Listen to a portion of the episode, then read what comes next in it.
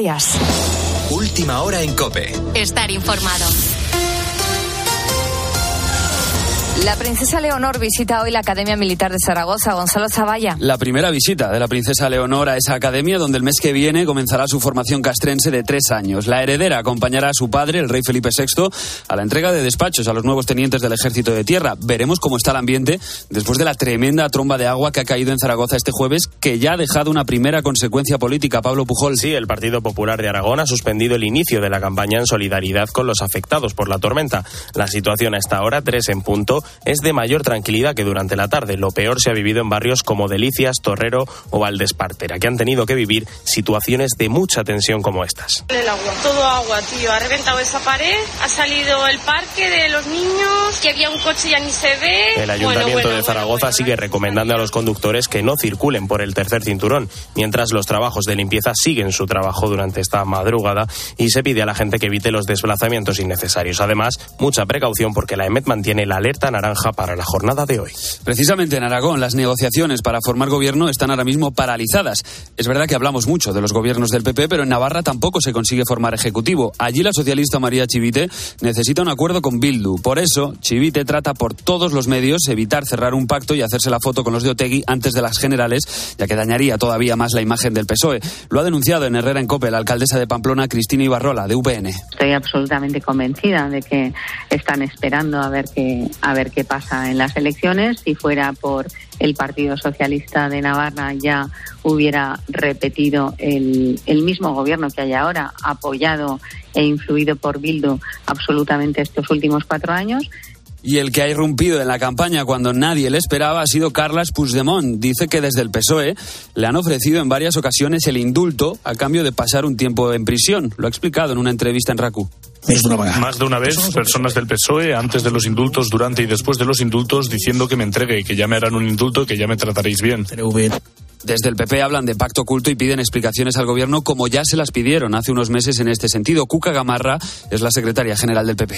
¿Es esta la manera que tenía Pedro Sánchez de traer a Puigdemont a España? Quiere reeditar un nuevo gobierno Frankenstein, para el cual está dispuesto a indultar también a Puigdemont.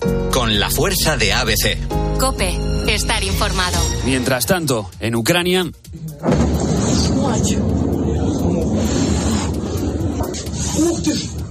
Het is op met. Ataque en Leópolis, que según su alcalde es el peor que han sufrido desde que comenzó la invasión rusa. Hay al menos cinco muertos y 33 heridos confirmados, además de decenas de edificios residenciales y de oficinas destruidos. Ojo, Leópolis está a 70 kilómetros de Polonia, o sea que está a 70 kilómetros de la Unión Europea. Este jueves, Zelensky ha vuelto a decir que si los aliados enviaran cazas F-16, podrían evitar este tipo de bombardeos, algo que ya le dijo a Ángel Expósito la semana pasada en Kiev. Si hoy recibiéramos la artillería que indiscutiblemente es, tienen nuestros socios americanos y europeos.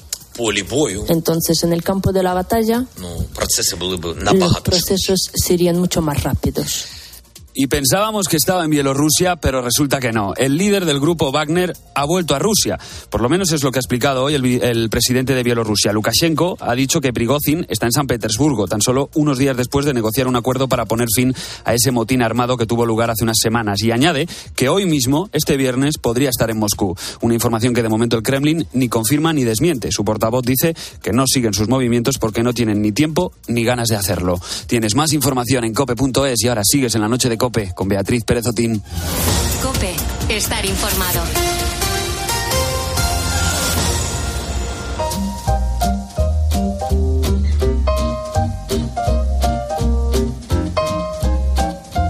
Beatriz Pérez Otín. La noche. Cope, estar informado. Las 3 y 4 minutos, las 2 y 4 minutos en Canarias. Se suele decir, amigo Bu, amiga, que la vida es como una carrera de fondo en la que tenemos que ir salvando obstáculos y uno de los obstáculos que compartimos todos es el paso del tiempo. Esta es la teoría, porque luego hay casos y casos, como el de Mónica Díaz. Es solo un reto más de los que ha tenido que afrontar el último de esta mujer, que es de matrícula de honor, es doctorarse en Historia de Arte por la Universidad de Zaragoza a los 80 años. Sí, lo has oído bien, a los 80 años. A lo largo de su vida esta chilena ha hecho de todo. Ha sido profesora de teatro, ha colaborado con distintas asociaciones, pero su verdadero sueño era formarse, investigar y romper con todo lo que se le imponía. Y yo no he parado de estudiar en ese sentido, ¿no? O sea, eh, si a mí me pones, me planteas que vaya a hacer senderismo ahí a las montañas del Pirineo, me costará, porque no lo he hecho. ¿no? Pero eh, ponme a estudiar que sí que incluso yo digo que es divertido y entretenido para la persona que le gusta, ¿no? O sea, eh, hay gente que a la que le parece que estudiar es muy duro, pero todo depende de lo que a ti te gusta. Y como a ella le gusta estudiar, ha conseguido doctorarse en Historia de Arte a los 80 años.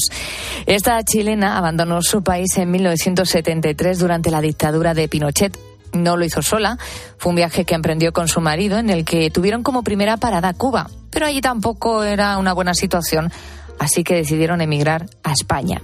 De un día para otro se vieron en nuestro país en plena transición. Decidimos buscar la posibilidad de marchar a otro sitio y justo fue la coyuntura que estaba gobernando aquí Adolfo Suárez y había abierto un poquitito la puerta de entrada a España y fue ese momento que nosotros solicitamos la visa, nos la dieron y vinimos aquí. Con apenas 24 años tuvo a su primera hija, la primera de tres hijos a los que dedicaría la mayor parte de su tiempo. Esto le obligó a dejar a un lado sus estudios, pero nunca quiso dejar de aprender. Por eso, cuando hace 10 años llegó la jubilación, volvió a estudiar y en concreto quiso investigar el papel de las mujeres latinoamericanas pero que eh, ahí las mujeres del, hemisferio sur no estábamos representadas para nada. Se ignora todo, todo lo que pasa con las mujeres en América Latina. Cuando ya decidí emprender el, trabajo, el doctorado, eh, me centré en el tema de la situación de las mujeres chilenas durante la dictadura. Y yo pienso que también tuve la suerte de acertar en el tema, porque el tema me mantuvo motivada, pero desde el primer minuto hasta el último. Esta tarea puede parecer fácil, pero como ha reconocido la propia Mónica Cope, se ha tenido que enfrentar en este tiempo muchos problemas. El principal, y que nos cuesta a muchos, es la tecnología. La gran pregunta ahora es, ¿qué va a hacer Mónica, ahora que ya tiene el doctorado? Ella lo tiene muy claro. Quiere continuar con la aventura del aprendizaje hasta que su cuerpo y la salud se lo permitan. Eh, y luego, pues si tengo salud, este, eh, retomar el tema pintura, que intentaba preparar una exposición en este tiempo, pero claro, no, no podía compaginar y además, y luego pues eh, continuar con la asociación. Yo creo que estamos haciendo una labor digna, una labor meritoria, no claudicaré. Bueno, ese es uno de mis lemas. Bravo por ello, todo un ejemplo para muchos de nosotros. De nuevo, aprendemos que la edad no tiene que ser un impedimento o un lastre para seguir cumpliendo sueños.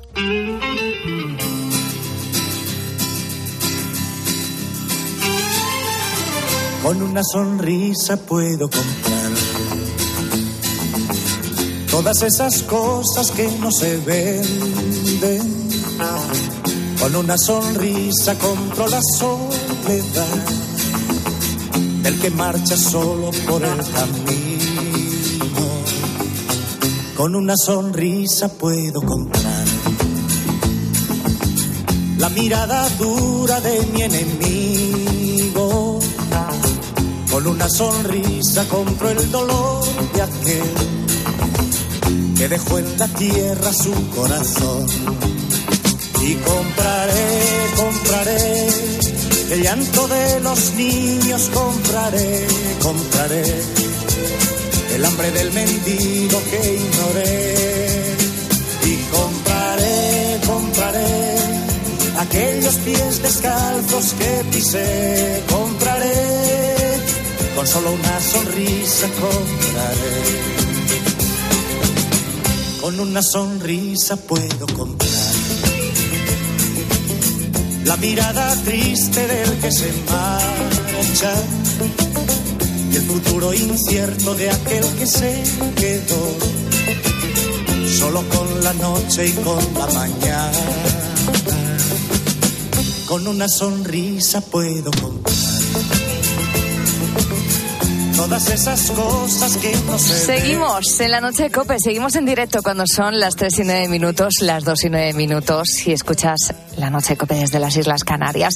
Bienvenido, bienvenida si acabas de sumarte a esta gran familia de noctívagos que sobrevolamos la madrugada y que nos encanta compartir estos tiempos. Eh, por cierto, eh, aún queda mucha noche por delante y entre otras cosas esperamos la visita de nuestro crítico de cine Jerónimo José Martín con los estrenos que llegan esta semana a la gran pantalla. El primero, el primer día de su vida. ¿Estamos muertos? Ni muertos ni vivos. Imaginad que estáis suspendidos en el tiempo. Lo sé, ver la vida sin nosotros es doloroso siempre. Y no porque sea buena o mala, sino porque sigue adelante, de un modo u otro.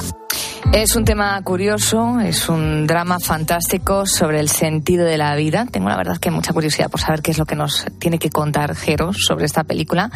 Em, y ya que estamos de salida de la semana, ya sabes que cada madrugada de viernes se pasa por la noche de Cope Rosa Rosado. Ya está preparando y ultimando las últimas pinceladas de la noche de Cope de los sábados y quiere acercarnos parte de lo que han preparado para ti. Rosa, ¿qué tal? Muy buenas noches. Hola Beatriz, ¿qué tal? Buenísimas noches a todos. Estamos a vueltas con las vacaciones de verano. ¿Y tú cómo te las planteas? ¿Te das tiempo para desconectar, para descansar, para no hacer nada en concreto? ¿O te planteas las vacaciones eh, con un programa de actividades tan preciso que parece un informe laboral? El caso es que vamos a poner el foco en eso, en el arte de no hacer nada, porque dicen los expertos que es la nueva fórmula para desconectar y rebajar el estrés, pero no sé si realmente estamos preparados. A mí en verano lo que más me gusta es despertarme sin hora, no tener una rutina muy clara, o sea, una estructura, pero no una rutina clara. Aprovechar pues para poder leer, mm, hacer planes con amigos, poder disfrutar del tiempo libre, aunque sí que es verdad que es un poco raro eh, pasar de tener muchas cosas durante el periodo escolar y luego no tener nada. A mí en verano me gusta levantarme pronto, sobre las 9 de la mañana, para poder aprovechar y hacer todas las cosas fuera de casa, como por ejemplo ir a hacer la compra o ir al médico, bueno, pues lo que sí que vamos a hacer este verano es viajar y nos vamos a centrar en los viajes para singles que están tan de moda, aventureros que se sacan el billete sin tener a nadie al lado. Vamos a hablar de los pros, contras y opciones estupendas para quienes opten por viajar solos con Pedro Madera. También haremos turismo de leyenda con José Talavera. Nos va a descubrir los misterios más interesantes de Murcia, que es un destino vacacional cuya costa nos encanta recorrer cuando llega el veranito. Del humor se encarga mi querido cómico manchego Agustín Durán y este sábado vamos a hablar con Pedro Camacho, que es un enfermero en pediatría y atención primaria que nos trae un libro estupendo para meter en la maleta este veranito si tiene niños pequeños. El libro se titula Mamá me hago mayor, con un montón de claves y de consejos muy interesantes, especialmente para papás primerizos. Así que que no falte nadie, que paso lista. Adiós, Beatriz Equipo. Un abrazo.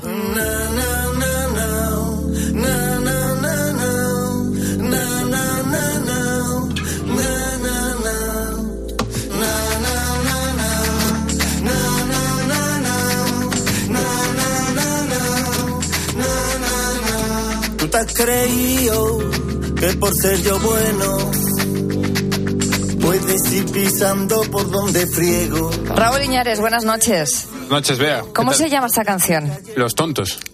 Los tontos, ¿no? Que suele ser un insulto. Suele ser un insulto, sí, normalmente sí. Sí, ¿no? Hoy estamos hablando de los insultos y del papel que tiene en nuestro lenguaje y en la comunicación, pues el tema de las palabrotas, los insultos. Y también lo hemos contado a la una y media, por si lo quieres volver a escuchar en nuestras horas completas, las consecuencias legales que en algunos casos puede tener eh, unos insultos cuando ya se suben de grado. En cualquier caso, antes de seguir escuchando a los buitos que se han animado a mandarnos mensajes, estamos escuchando a Z Tangana, que esta noche, eh, bueno, que ha sido el responsable de la composición del nuevo himno oficial del Celta en su centenario. Lo hemos podido escuchar en el partidazo a eso de las 12, pero bueno, si entonces no estabas escuchando en la radio, hemos sacado un fragmento para compartirlo contigo.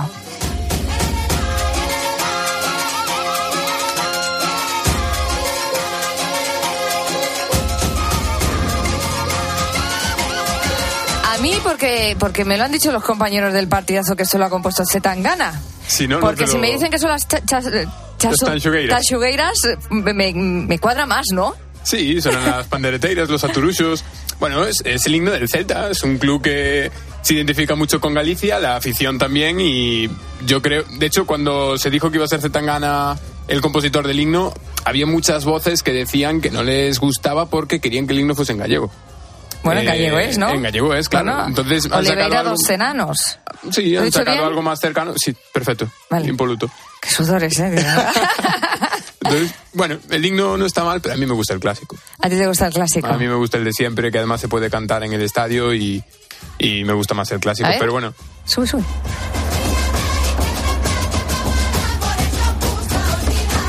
¿Esto no se puede cantar? En el estadio menos. Lo mítico cuando salen los jugadores que está cantando toda la grada, esto es menos cantable.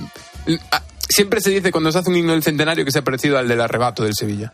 Sí. Porque ese para cantar a capela es perfecto. Es verdad, Entonces, es muy buen tema ese. Claro, yo cuando un equipo saca un himno, yo siempre digo que es bueno que se parezca a ese tipo de, de canción y este no, no se parece tanto, pero es bonito. Bueno, pues eh, dicho esta curiosidad que hemos conocido en esa madrugada de, viernes 7 de julio, el nuevo himno del centenario del Celta por Zetangana, que a mí la verdad es que este hombre me gusta mucho y nunca deja de sorprenderme. Vamos con los mensajes que están enviando los oyentes hablando precisamente de si son o no muy palabroteros y qué anécdotas tienen relacionadas con los tacos. Primero, si te parece bien, eh, Bea, vamos a volver a Zaragoza ah, porque nos han hablado José Luis y Alejandro, que son taxistas y que están prestando ahora mismo pues un servicio básico a la ciudadanía. Y bueno, y aquí estamos, trabajando en Zaragoza con el taxi. Pues aquí está, como bien ha dicho en la noticia, cortado el cinturón. Eh, el tercer cinturón está cortado, que no se puede circular por él. Y la avenida Navarra y todo eso, pues los coches están todos amontonados, que los ha movido el agua y están mal aparcados. Así que, pero bueno, ahí estamos trabajando, dando servicio aquí a la ciudad. Hola, buenas noches compañeros de COPE. Me llamo Alejandro, soy taxista y me ha pillado unos chubascos tremendos aquí en Zaragoza. Imposible trabajar. Y bueno, estaba escuchando y he pensado, voy a enviarles un audio, que me están haciendo el viaje más ameno.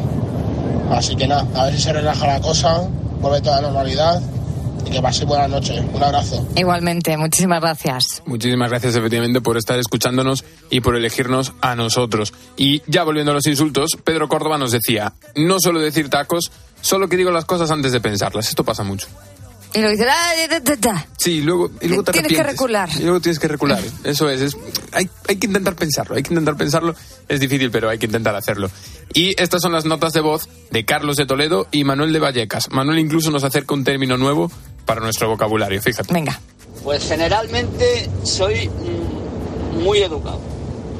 Generalmente. Pero, sí que es verdad que si me hablan mal, eh, me disparo. No, no, no, consiento que me hablen mal. Soy muy clarito y muy directo. Y no me corto un pelo a decir las cosas. Sé que políticamente no soy correcto, pero soy así. Bueno, pues estos son algunos de los mensajes que nos habéis dejado en el 661-201-512. 661-201-512. Hasta las 4 estamos a tu lado.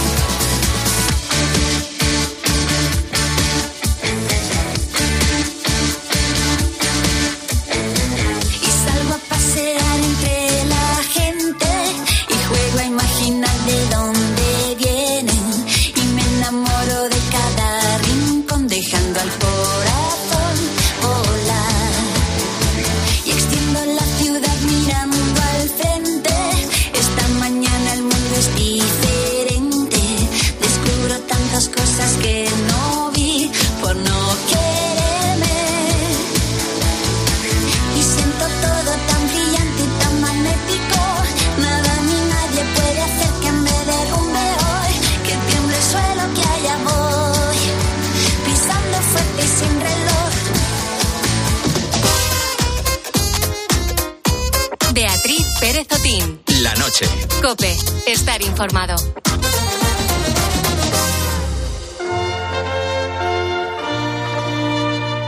¿Y ahora qué? Ahora, máster universitario en Radio COPE, organizado por la Fundación COPE y por la Universidad San Pablo CEU, con un año de prácticas remuneradas. Porque la radio en la que crees es la radio que te forma como periodista 360. En audio, video podcast, redes sociales, web, junto a los líderes de la radio española. De las muchas cosas que tenemos que hablar. Yo te voy a contar los hechos, cómo está ocurriendo. ¿Qué calienta para entrar a la segunda parte? Sí, sí. Máster universitario en Radio COPE.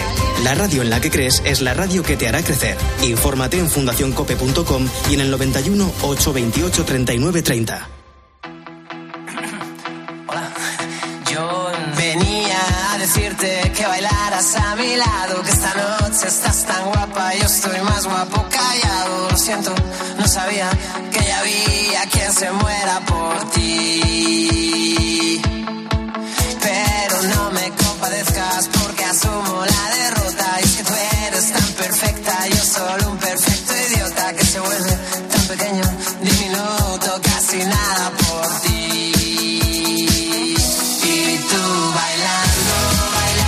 ¿Cuántas veces, querido Búho, has escuchado sirenas de la policía durante la madrugada? Quizás estas horas. Muchas, ¿verdad? Y es que, claro, mientras los otros duermen, nuestras fuerzas y cuerpos de seguridad del Estado no paran. Quizá tú seas uno de ellos, quizá nos estás escuchando de guardia. ¿Qué ocurre detrás de cada detención o cada vez que alguien pide protección a estos cuerpos?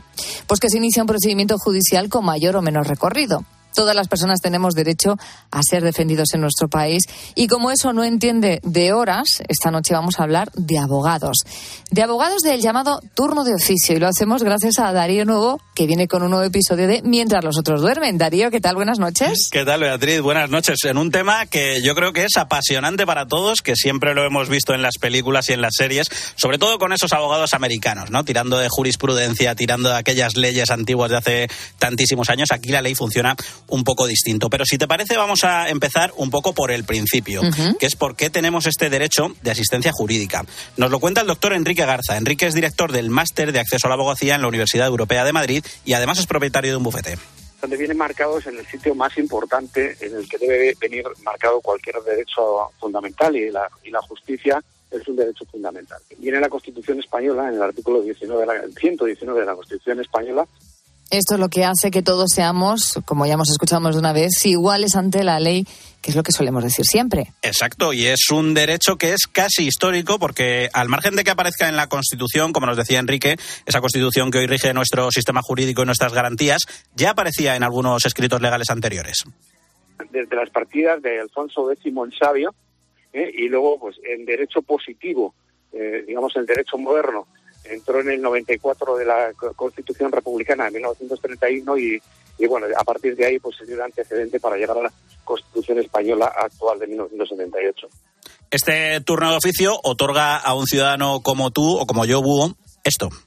que cualquier ciudadano, independientemente de su situación económica, pueda acceder a los tribunales de justicia y tenga, y, y te- tenga derecho a lo que nosotros llamamos tutela judicial efectiva, el derecho a poder defenderse de cualquier clase de, de, eh, acusación o al revés, o, que pueda iniciar cualquier tipo de reclamación ¿eh? dentro, dentro del ámbito del Estado de Derecho.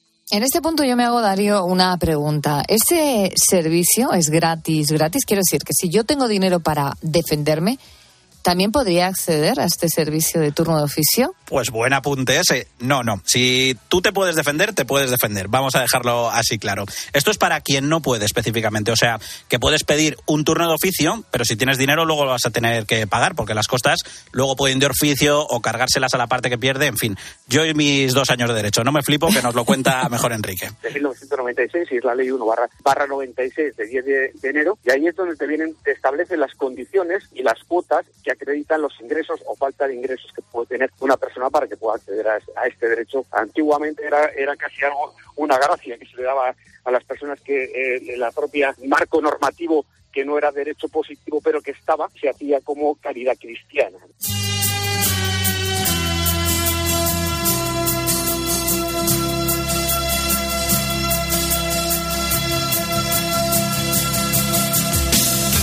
El turno de oficio es considerado casi como una escuela de fogueo para aquellos abogados que empiezan a ejercer.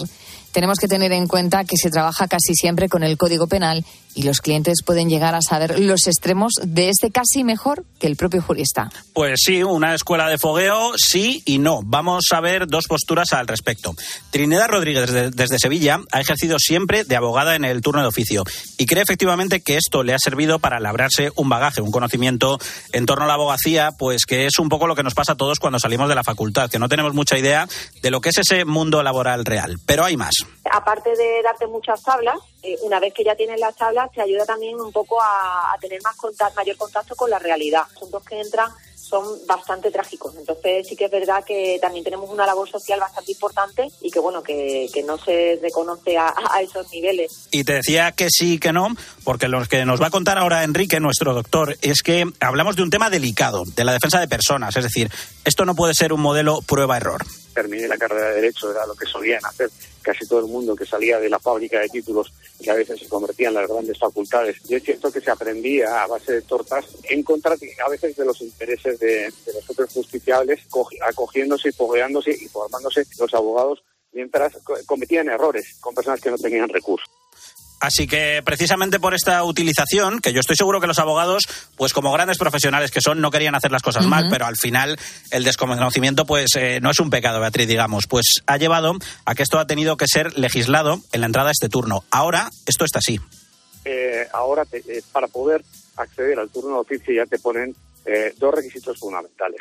El primero es que tengas tres años de ejercicio profesional y el segundo y el segundo, y por eso no menos importante, es que has pasado por la Escuela de Prácticas Jurídicas y tengas una determinada formación. Aparte que previamente has hecho ya eh, el, el máster de acceso a la abogacía. Pues muy interesante estas dos versiones, Darío, para ver cómo ha evolucionado todo, porque claro, al final los sistemas no nacen perfecto y estas cosas, por suerte, se van puliendo. Pero yo me veo allí, aunque con tres años de ejercicio de abogacía, con 27, 28 años, entrando por primera vez en una comisaría o en un calabozo para asistir a una declaración y, no sé cómo me... fatal, me manejaría fatal. Y bueno, tú y todos, miedo, eh, acongoje, por decirlo de una qué responsabilidad, ¿no? Hombre, tremenda, tremenda. Y ese, ese miedo que te decía, por decirlo de alguna manera educada, así es la primera experiencia de Trinidad. Yo la primera vez que accedí a comisaría tuve la suerte de ir compañero con muchísima experiencia, pero bueno, la primera vez que, que va sola se tiene un poco, un poco bastante respeto. Bueno, a día de hoy se le sigue teniendo respeto a tanto al, entrar antes de juicio eh, como a entrar en comisaría. Evidentemente, el día que se le pierda un poquito el respeto a ese tipo de asuntos ya dejaríamos de ser abogados. Y ojo porque le he pedido de hecho que nos haga una foto radiofónica de cómo es un calabozo, cómo se respira, su luz, su olor. Huele muy mal. ¿Por qué? Pues porque son personas pues, que detienen de la calle, son personas que incluso para protestar o porque no se encuentran dentro de sus capacidades evolutivas eh, correctas, se hacen sus necesidades dentro del calabozo, porque no avisan, eh, con lesiones dentro de un forcejeo, eh, te puedes encontrar a gente tirada en el suelo que no quiere ni que lo defienda, un lugar mm, con una luz justita y, y sin ventana.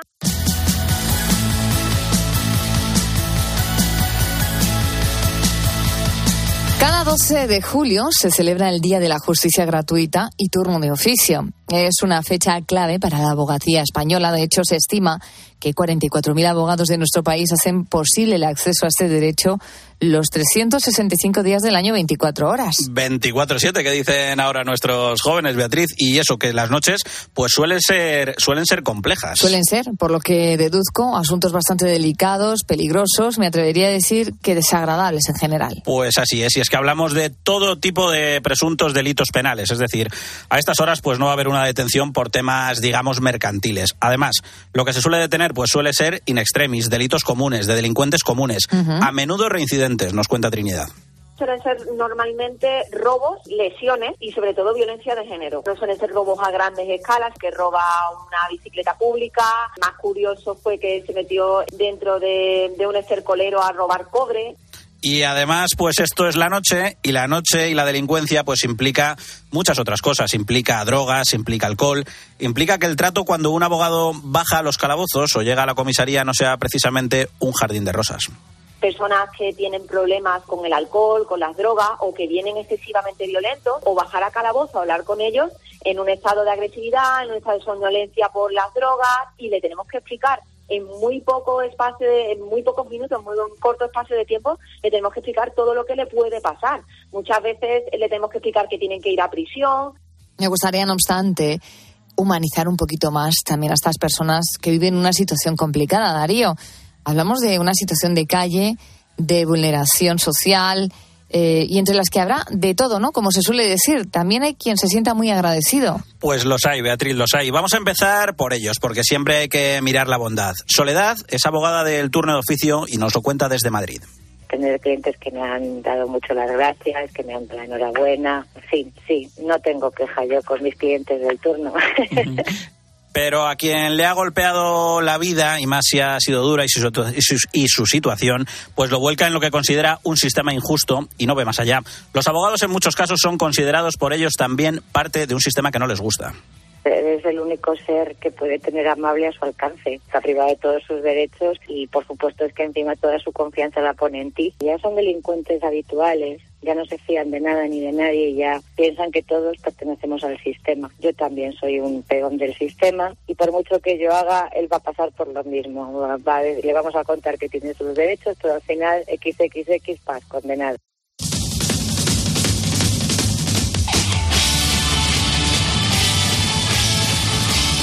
Los que vivimos por la noche sabemos que la vida no para y esto significa que también a estas horas de la madrugada suena el teléfono, Darío. Eso es, y a veces no para si estás trabajando en esto del turno de oficio, nos cuenta Soledad. Se compatibiliza mal porque después de estar de guardia tienes que asistir a los que te hayan quedado detenidos y esto a veces no se resuelve al día siguiente sino el otro día, con lo cual en una guardia te puede suponer tres días de no saber a qué hora estás en casa, no saber cuándo acabas, nunca saber cuándo terminas de asistir al detenido, nunca sabes ninguna hora. Soledad, además, Beatriz es una de esas personas a las que gusta escuchar porque ama su profesión. El turno de oficio no deja de ser algo voluntario, de amor por un trabajo, de creer en esa protección jurídica a la que tenemos derecho. La, la manera más que más me siento abogado. Con los clientes particulares entran otras cosas en juego, como tu fama, tu prestigio, tu nombre, y, y hay muchísimo más, entre comillas, parité. Pero con los clientes del turno las asistencias son muy rápidas, es mm, la tienes que, o sea, tú estás asistiendo a un detenido y estás viendo el atestado un momento antes de entrar a que declare con el juez. Además, son gente que te necesita mucho. Nosotros sabemos los que, lo que es amar la profesión y aquí escuchando a Soledad nos damos cuenta de que ella es una abogada por vocación, ¿no? Que ama su trabajo. ¿Cuánto lleva haciendo este turno? Pues toda una vida. Ahora eso sí lleva mejor lo de compatibilizar la vida familiar. Mira. Yo es que en mi caso ya soy abuela y ya no tengo que cuidar a nadie. Lo difícil es cuando estás criando, ¿verdad? Es compatibilizar, ya te lo digo yo, este turno con la maternidad. Lo que habrá cambiado, no obstante, el turno de oficio desde ese 1978, en el que se recogió en la Constitución esta garantía de tutela efectiva. Por allí pasaba Carlos Calvín, que es abogado madrileño. Solo hizo un año en este turno, allá por los 80, aunque a día de hoy, con 72, sigue ejerciendo de abogado. Y oye, por motivos que no falten. Yo no me puedo jubilar porque si no, no puedo comer. Y no me puedo tomar mi gin tonic todos los días. Necesito seguir trabajando ¿eh? y defendiendo al, delincuente, al, divorciado, a la divorciada. Lo tengo que hacer así. Porque es que si no, no puedo tomarme mi gin tonic todos los días, que es mi jarabe. No me lo puedo creer, vamos. Pues nada, ¿eh? Alegría, Carlos. Sí, sí, sí. Bueno, pero efectivamente, como decías, Beatriz, los tiempos han cambiado. Así era una guardia por entonces, cuando no había teléfonos móviles y tocaba dormir casi acampado en la sala de abogados había unos, unos sofás y allí te pasabas la noche, porque cuando había un detenido, una eh, dependencia de la Guardia Civil o Policía Nacional, te tomaban declaración a las 2, las 3, las 4 de la mañana. Dormías, para Castilla te decían, oye, que te han llamado de la comisaría, que tienes que ir, que se ha detenido a fulano mengano, y te pagaban el taxi y yo iba para allá. No me puedo ni imaginar cómo serían las noches allí. Bueno, yo creo que no obstante el que es pillo es pillo, lo es toda la vida con ese gin tonic, porque mira lo que me contaba de cómo eran esas noches en ese edificio que hoy es una especie de fortaleza, de gran hermano y de seguridad extrema. no había nadie por, la, por, eso, por ese edificio, nos paseábamos por todos los, por todos los pasillos del, de la Plaza Castilla, que yo pensaba, digo, coño, aquí me puedo meter en un juzgado, porque ni había ni cámaras, ni nada de nada. Y decía, bueno, aquí entro yo en un juzgado y me llevo un expediente. Pues efectivamente. Eran otros tiempos. Eran otros tiempos. En los edificios apenas había vigilancia, pero en la calle, pues todavía quedaban esos restos de la policía franquista, de los derechos de reunión no muy bien admitidos, de la deshora, en fin, que mira lo que le pasó un día. Algún juez he tenido que yo asistir pues porque le han confundido a las 4 de la mañana con un delincuente. Digo, oiga, que es un juez, da igual, todos somos iguales. Entonces, pues bueno, en aquella época, si estabas en determinados ambientes, no raros, pero vamos, ambientes nocturnos, daba lugar a que la, policía interviniera mucho más. Bueno, y a lo mejor, pues quién sabe, ¿qué haría el juez a esas horas? Eh, eh, eh, eso no sé. Menos mal que estaba Carlos para rescatarle. Total, total, como para no hacer series con todo esto. ¿eh?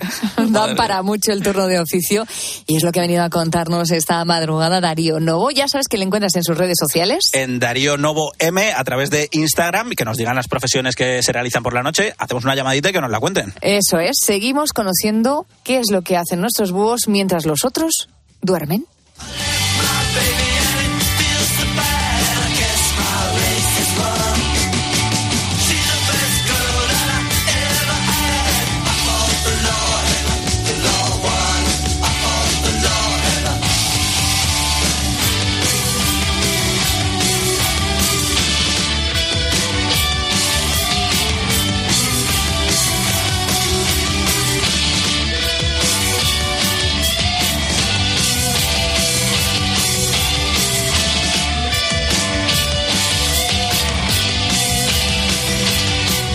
Beatriz Pérez Otín. La noche. Cope, estar informado. Tú me hiciste sentir que no valía y mis lágrimas cayeron a tus pies. Me miraba en el espejo y no me hallaba. Yo era solo lo que tú querías ver. Y me solté el cabello. 25 minutos para llegar a las 4 de la madrugada, las 3 en Canarias. Vamos con una nueva tanda, Raúl Iñares de Buitos, que están hablándonos precisamente, por un lado, de lo que ha ocurrido esta tarde en Zaragoza y por otro lado, del tema que proponemos en oyentes, que es el uso que hacen de las palabrotas y el insulto. Pues así es, y si te parece bien, vamos de nuevo con Zaragoza. Esta nota de voz nos la manda José Antonio. Cuento que mi hija está pasando una semana allí de vacaciones y me ha mandado unos vídeos espectaculares. La fuerza de la naturaleza. Y fíjate, Beatriz, cómo sonaba el vídeo. Eso que suena son bolas de granizo que tienen el tamaño de bolas de billar. O sea, Directamente. es- Uf, como te queda es eso en la cabeza. Impresionante. En fin, muchísimo ánimo a todos los afectados hoy en Zaragoza. Y ahora sí, vamos con el tema que nos atañe. ¿Dices muchos tacos o tienes la lengua impoluta? Pues mira, Ángel nos evidencia que el fútbol, por bello que sea, puede sacarlo el peor de nosotros como aficionados. Bueno, pues yo me considero en ese aspecto una persona más bien educada. No, nunca he tenido la lengua así que haya tenido insultos, tacos, de decir tacos, no acostumbro. Solamente en los partidos de fútbol. Ahí pierdo la calma, pierdo mi flema y puedo echar por la boca cuando estamos entre amigos. Cuando hay algún desconocido de otro equipo, eh, modero mi conducta y modero mi lenguaje. Es la única ocasión en la que suelto algún taco así un poquillo subido de tono. Y un último mensaje, Raúl. Pues mira lo que nos decía Antonio de Ellín. Como dice mi hija que me acaba de decir, nadie tiene la lengua impoluta, efectivamente. Yo lengua virgen precisamente no tengo, aunque intento agarrarme, más o menos. ¿Lo consigo o no? Según estén las cosas. ¿Quién era? Enrique de. Eh, Enrique de Ellín. De Granada. Ay, que- Enrique de Granada. Enrique de Granada. ¡Ay, qué lío! ¡Qué lío! Bueno, te, te lo vamos a perdonar, que estamos de viernes. y le queremos mandar un mensajito también, porque sabemos que también anda por Madrid de vacaciones Sí, y nos hubiera gustado mandarle una, o sea, haberle dado un abrazo en persona. Y haberlo podido ver. Bueno, pues eh, hasta las 4 esperamos tu mensaje. 661 20 15 12. 661 20 15 12.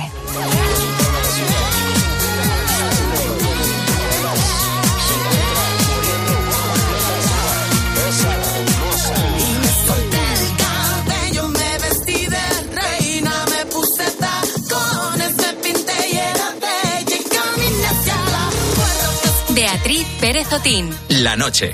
Cope, estar informado. La cola de esta noche no tiene final, dos horas confiando que no colgarán. Dichoso cartelito de completo está el local. Logré cruzar la puerta, diez duritos van. No me ponga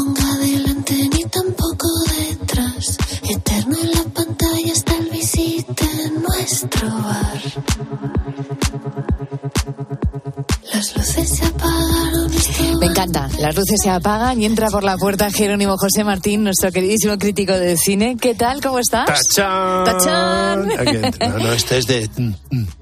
Con los estrenos de la semana. Hombre, claro. Que vienen, de, la verdad, que bastante interesantes. ¿Cómo estás, Jero? Estoy muy bien, estoy muy bien. ¿Qué ha sido una esta semana, semana? interesante, sí. ¿Sí? Además he visto ya la de Tom Cruise, con lo cual ya estoy... O sea, para la semana que viene, pero mantendremos la intriga hasta la semana que viene. Bien, bien. Bueno, eso te lo contaremos el viernes que viene. Esto Pero es. vamos, si te parece, con la primera propuesta que llega a los cines, a la gran pantalla. Vamos a hablarte de una película italiana a la que tú has valorado notablemente y que, entre otras cosas, va- se habla del sentido de la vida.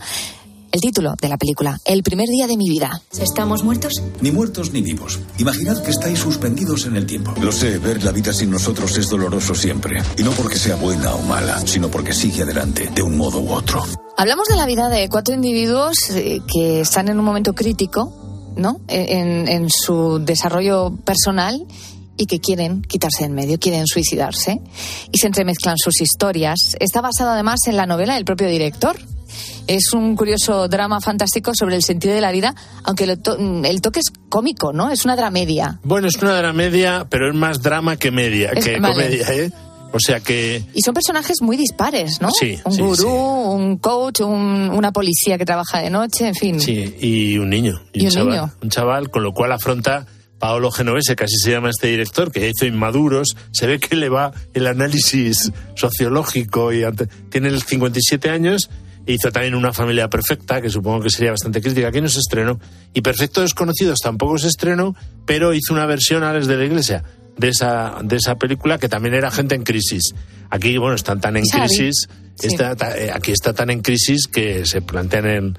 Pero sí, entonces en ese momento, justo cuando va a pasar, aparece un personaje que es como una especie de ángel, no se sabe muy bien, que es Tony Servillo, que es uno de los mejores actores italianos, y les da la oportunidad de plan- replantear un poco, vamos a, te- a tenerte tres días pensando y dándote la oportunidad de ver cosas, y a diferencia de su punto de referencia, que él me lo contaba porque ha estado aquí en, en Madrid, que claramente es Que bello es vivir de Frank Capra, eh, allí era que hubiese sido la vida si tú no hubieses nacido y el mal que hubiese habido porque tú no lo has evitado, ¿no? Mm. Aquí es el bien, a veces limitado, pero bien y la bondad y la belleza que vas a disfrutar si sigues viviendo. Este es el planteamiento, ¿no? Eh, y luego optan con libertad si siguen o no siguen, ¿no? Eh, es interesante, pero está ambientado en Roma, es una Roma que ha internacionalizado, casi no se la identifica, salvo por las campanas, que él me decía, dice, bueno, es que en, ¿Por en? Roma... ¿Suenan distintas las No, campanas es que en Roma? No, no, pero en Roma hay más iglesias que, que, que viviendas, me decía. Entonces, era el homenaje a, a Roma, ¿no? Ujú. Eh, luego hay mucho plano cenital, yo le decía, mira, eh, tú dices que no es una película religiosa estrictamente, pero el plano cenital siempre es la mirada de Dios. Dice, eso es verdad. Pero es un Dios en mi película que no interviene demasiado. No interviene, yo creo que sí que interviene, porque en el fondo Dios emplea causas secundarias, como está empleando en la película, y muy interesante las reflexiones que hacen eh, con conflictos muy diversos, digamos. A veces un triunfador con un vacío interior terrible, ¿no? Entonces dices, "¿Ese ¿por qué tí- este tío que está triunfando en la vida se suicida? Tantas veces lo vemos en los titulares de los periódicos. Eso es lo que afronta en la novela, lo que afronta en esta película, que es de primera fila. A mí me ha gustado bastante, me parece muy bueno. Pero ya no solo que voy a vivir de Fancapa, tiene ecos de. Milagro en Milán de Vittorio de Sica, de las películas de Wim Wenders con esos ángeles en Berlín, eh, Cielo sobre Berlín, tan lejos, tan cerca, e incluso si me fuerzas del cuento de Navidad de Dickens. También. Porque en el fondo esta es la idea, ¿no? O sea, decir, se te aparece el fantasma de tu socio y decir, chavalote, bueno, el fantasma de las Revalora tres tu vida, ¿no? Revalora tu vida y date cuenta de que a lo mejor no vas a alcanzar la felicidad plena. Que, Porque la tu felicidad no es el éxito. pues, esto es, no es el éxito y luego que además la felicidad en esta tierra es limitada, con lo cual nunca vas a llenar tus ansias, tus ansias de felicidad. Tiene lecturas muy positivas y, o sea que estas almas en pena mm, valen la pena verlas y seguidas porque están bastante bien y, y- y creo que además tiene más trascendencia de la que él mismo dice. ¿no? Recuerda el título, El primer El día, primer día de mi vida. Y vamos ahora con una Made in Spain que esperan muchos niños en nuestro país. Vacaciones de verano. Un hotel cinco estrellas, todo incluido. No solo el sueldo, podemos vivir allí. ¿Y en qué consiste el trabajo? Animadores de niños. Animador yo, con lo suso que soy. Y tú, que odias a los niños. Bueno, pues vamos a pasar el verano? Santiago seguro ha encontrado ya su gallina de los huevos de oro, ¿verdad? Con la comedia familiar. Eh, Se está desarrollando en estos últimos años en este ámbito. Y el autor de, de Padre No hay más que uno vuelve con vacaciones de verano. Y con el elenco que suele ofrecernos en otras de Sí, sus películas. Es tiene- como que ha encontrado un equipo, tanto de guionista como de actores, y se lo Es tienen que así, pasar es así. pipa haciendo estas Se películas. lo pasan pipa. De hecho, los niños son los que le dicen, me dijo él la última vez, dicen, mi hija, la que está, ya tienes la siguiente hacemos? ¿Qué película. hacemos? Ya, sí, ya, ya va a rodar ahora en agosto, la siguiente del verano que viene, ¿no? Él me dijo que su intención es hacer una al año, a veces son de la saga esta Padre No hay más que uno, otras son de A Todo Tren. Está esa parte eh, con, con Santiago Segura y Leo Harlen, que está, son dos viejos amigos que han perdido su trabajo y a sus mujeres. O sea, se han divorciado. El otro, el uno es muy soso, que es eh, el que interpreta a Santiago Segura, el otro es un cara dura de mucho cuidado. Eh, Santiago Segura tiene a su hija, que es su propia hija en la vida real, Sirena, que cada ¿Las vez es mejor o actriz. solo No, la pequeña? Solo la pequeña, solo la pequeña. Y el otro tiene dos a los que no le hace mucho caso, una de las cuales es una niña que se llama Daniela Pintado, que no tiene, es sin filtro, ¿sabes? Entonces dice lo que piensa y entonces es tan espontánea y, y tan caradura que te hace mucha gracia durante toda la película. Hay muchos lugares divertidos, hay pullitas al materialismo hedonista, al postureo frívolo. Ahí está el personaje de Patricia Conde, que es la mujer de, Santiago Segura. Eh, tiene gracia, pero Eh, y luego, por supuesto, tienen a la guionista, que es Marta González de Vera, que es la clave de todo este triunfo del cine familiar, Mm. eh, que se reserva el papel de la supervisora del hotel de lujo al que llegan, porque la idea es que se han quedado en paro y aceptar un trabajo de animadores de niños en un hotel de lujo en Canarias, cuando uno es un soso y el otro no le gustan los niños. Y además cuando tienen que llevarse a sus hijos, porque les toca. Y entonces los tienen que ocultar ahí en la zona de servicio. Te puedes imaginar un lío de mucho cuidado. Enredos. Tiene gracia, tiene enredos. Quizá desdramatiza un poquito el divorcio y eso, pues eso. Pero es una película para ver mucho eh, con cineforum familiar, digamos, ¿no? Porque, es decir, eh, la situación en la que están la dejan un poquito, la banalizan un poco cuando eso normalmente a los chavales les afecta bastante, ¿no? Esas separaciones, ¿no? Pero bueno, salvo eso, el resto nunca pierde el tono familiar y está, está bastante bien, es muy divertida. Yo creo que va a hacer también bastante taquilla como las anteriores. Menudo cambio vamos a hacer ahora de género. Vamos con un drama austriaco. Se llama El zorro, la amistad real entre un soldado alemán y un zorrito. No te voy a hacer daño. ¿Te han mordido? ¡Firmes! Estamos de permiso en Normandía. No dejaré que te pase nada, te lo prometo. Tu zorro no puede vivir contigo. Vamos, zorrito, venga. Pues fíjate qué curioso, porque es la historia real de Franz Steinberger, el bisabuelo del director, mensajero en motocicleta del ejército austriaco, que fue reclutado por la Wehrmacht tras la anexión nazi de Austria. O sea que tiene por lo menos un origen real. Sí, sí, sí. Casi todas las películas tienen un punto autobiográfico, todo se ha dicho, ¿no?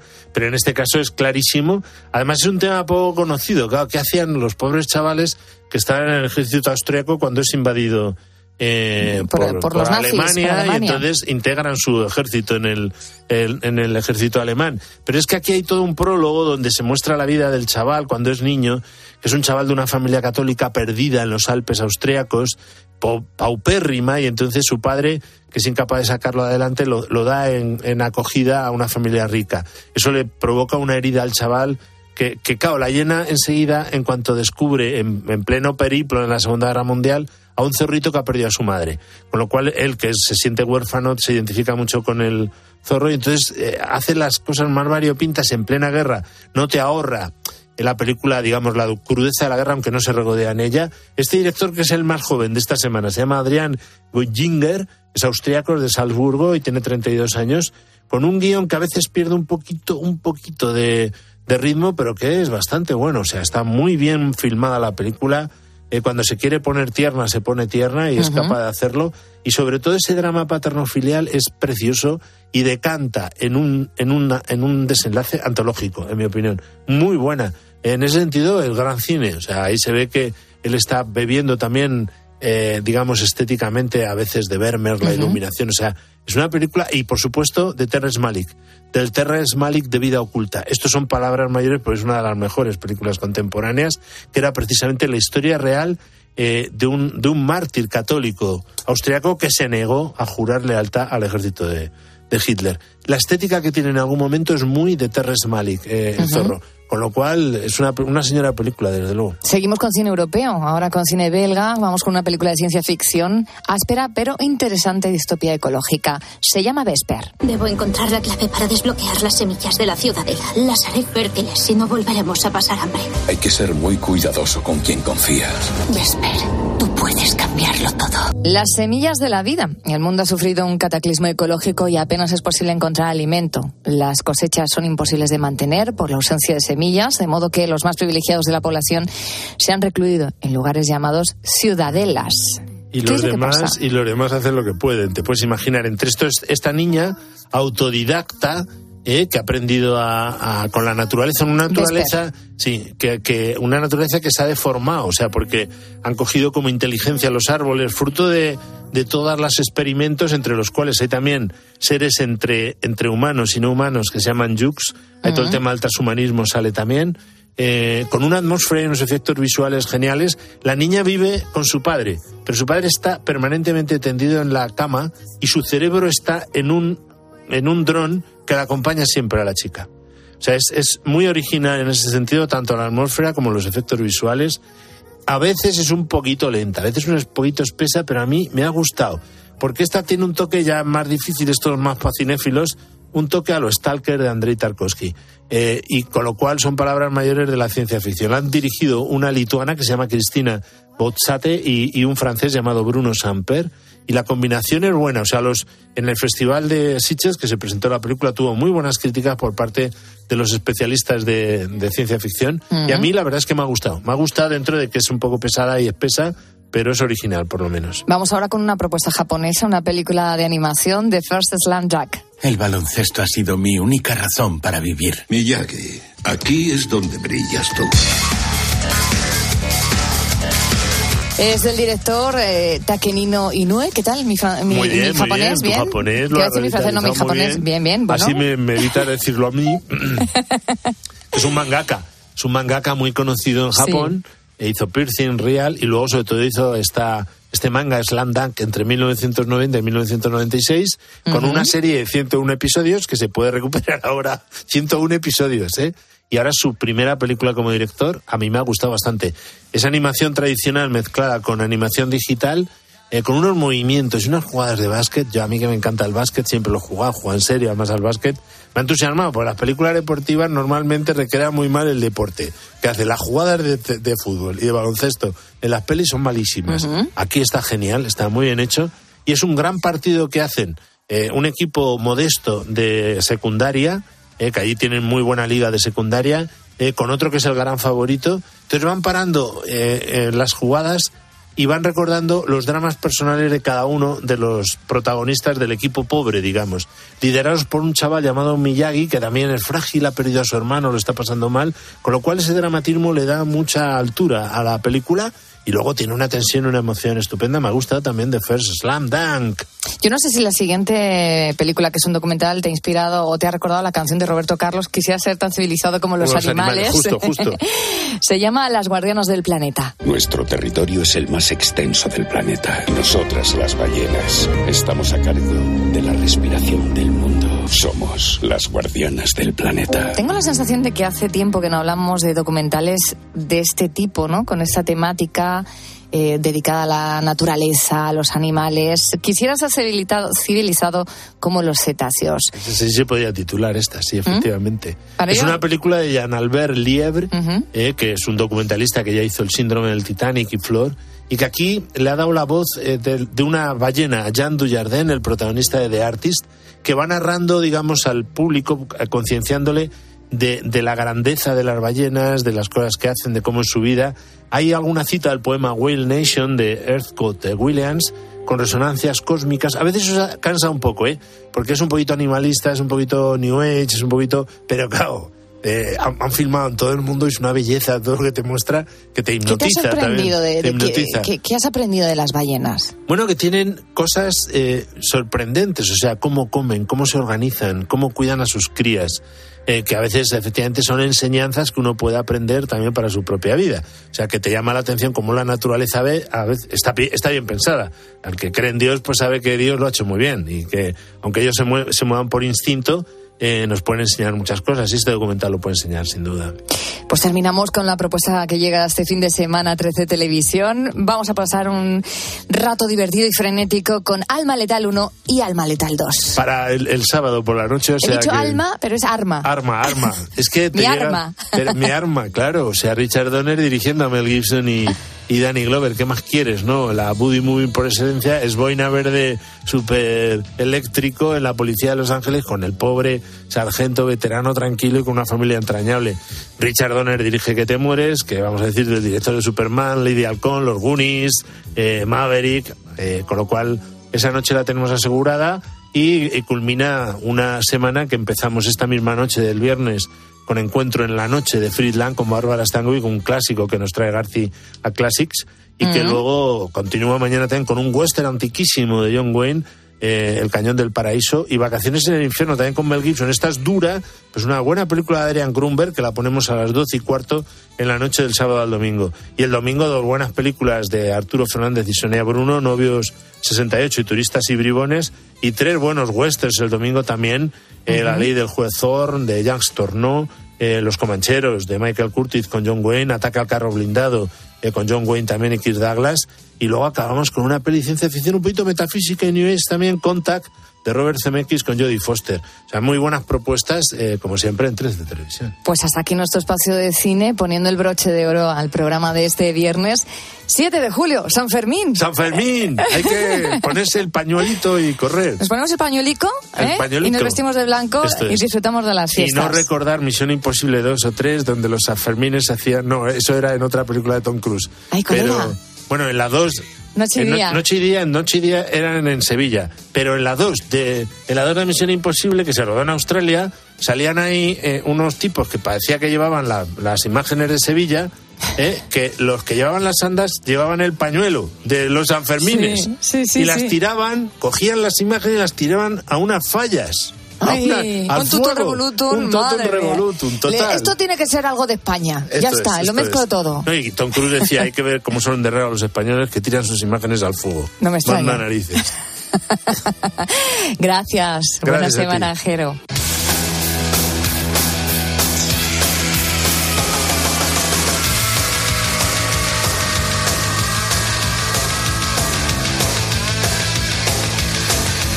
Escuchas la noche. Con Beatriz Pérez Otín. Cope, estar informado.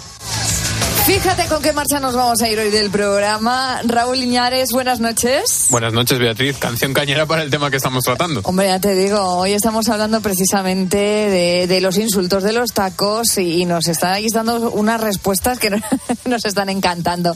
Bueno, ya sabes, por si es la primera vez eh, que, que te conectas con nosotros, si no lo sabes te lo cuento, que nos encanta que seáis vosotros los que pongáis el broche de oro al programa. Y por si acaso hay alguien que se esté incorporando a estas horas que le acaba de sonar el despertador, qué preguntamos hoy a los buitos. Pues hoy le estábamos preguntando, como decías, por la evolución del insulto, de si nuestros oyentes son mal hablados, si se contienen, si dicen muchos tacos o por si lo contrario tienen la lengua impoluta. Y podían mandar su nota de voz al 661 20 15 12 o dejar su mensaje en nuestras redes sociales, donde estamos en Facebook y Twitter y somos arroba la noche de cope. Y vamos ya con los últimos mensajes. Loli nos comentaba, yo soy de las que dicen verdades como puños. Y sí, de vez en cuando me faltan altares.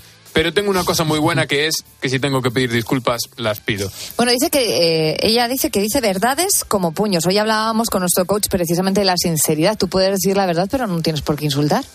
Eso ¿No? es verdad. El, el tacto y el cómo Pero decir las a- cosas es otra A historia. veces los nervios y Ah, te calientas amigo. un poquito y te juegan malas pasadas y luego te arrepientes, pero como dice Loli, luego pide las disculpas. Así que mira, Claro.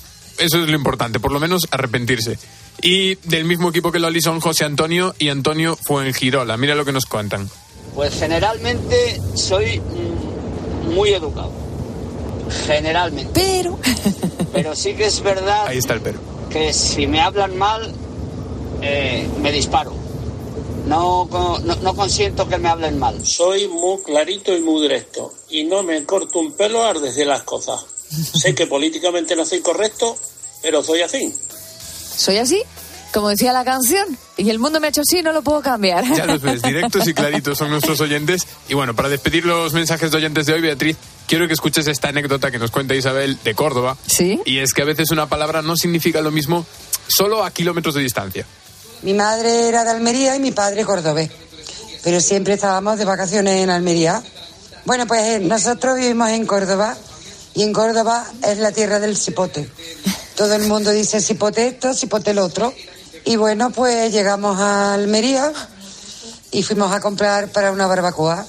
Nos subimos en un taxi y el taxista, al escuchar el acento de mi padre, que era muy cordobés, pues empezó a darnos vueltas por Almería y habíamos pasado 30 veces por el mismo sitio donde queríamos comprar el marisco.